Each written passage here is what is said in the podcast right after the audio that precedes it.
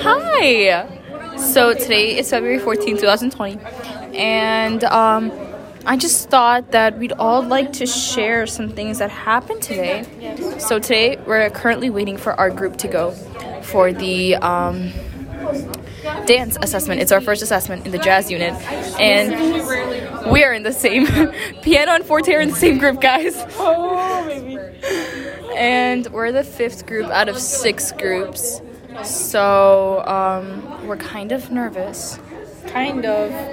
but I kind of wanted to record because um, something really funny happened in orchestra today. Oh yes, it did. Piano. What did Mr. Voigt say during orchestra today?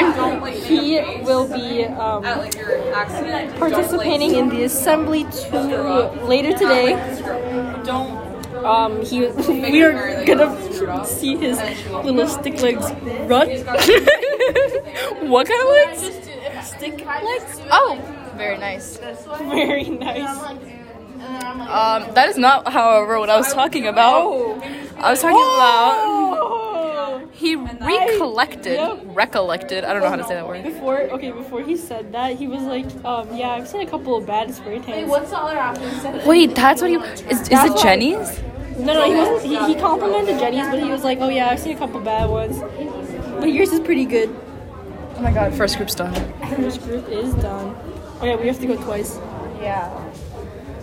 Okay, but then he was like, I have this really shameful moment from middle school where um, Imagine you're in middle school. Sorry, keep going. I feel like he's the same height his entire life.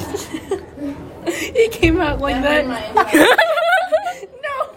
Absolutely not. Mabel and what's Mason. Mason are gonna come out like that. Anyway, um, so then he was like, when I was in middle school, I saw a girl with a really bad spray tan in my grade, and so I called her an oompa loompa.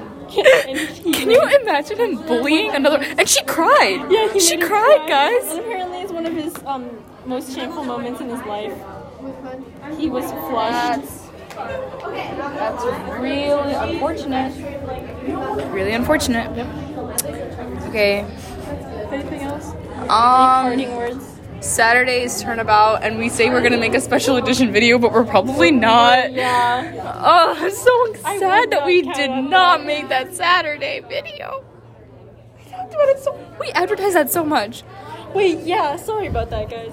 guys. um, Y'all. I don't have anything else to say. Do you have anything else to say? Um.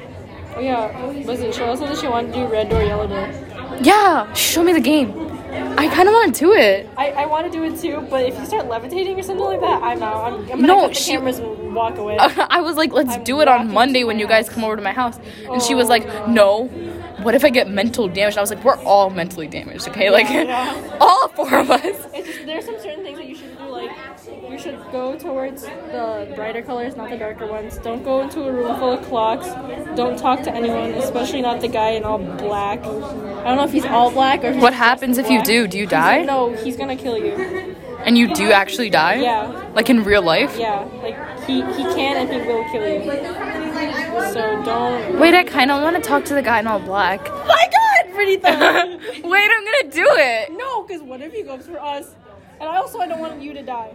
Why not? I mean, that's not what I. Why not? There's no way that he could kill me from my head. Also, who are the people in our heads? That's Like our the- emotions? Your inner demons. Oh. Okay, guys. That's what Dasha said. We'll check back in once we play the game. If we're alive. No. Should we check back in while we're playing the game? No, we no, say no, that we will, no, but we we'll just probably do it. won't. No, we'll just do. That'll be our special additions to make up for. No, I'm just kidding. we say we're I'm gonna just do it, kidding. but we won't. Oh, I will literally tattoo it onto my forehead. I promise. Okay. But no, but because then it's my responsibility to see it and do it. how about how about we just say we do it and do it? Okay, we're gonna do it. We'll do it. We'll see you guys. Yep. Bye bye. Happy Valentine's Day. Bro, someone's doing their homework. Sorry. Bye bye.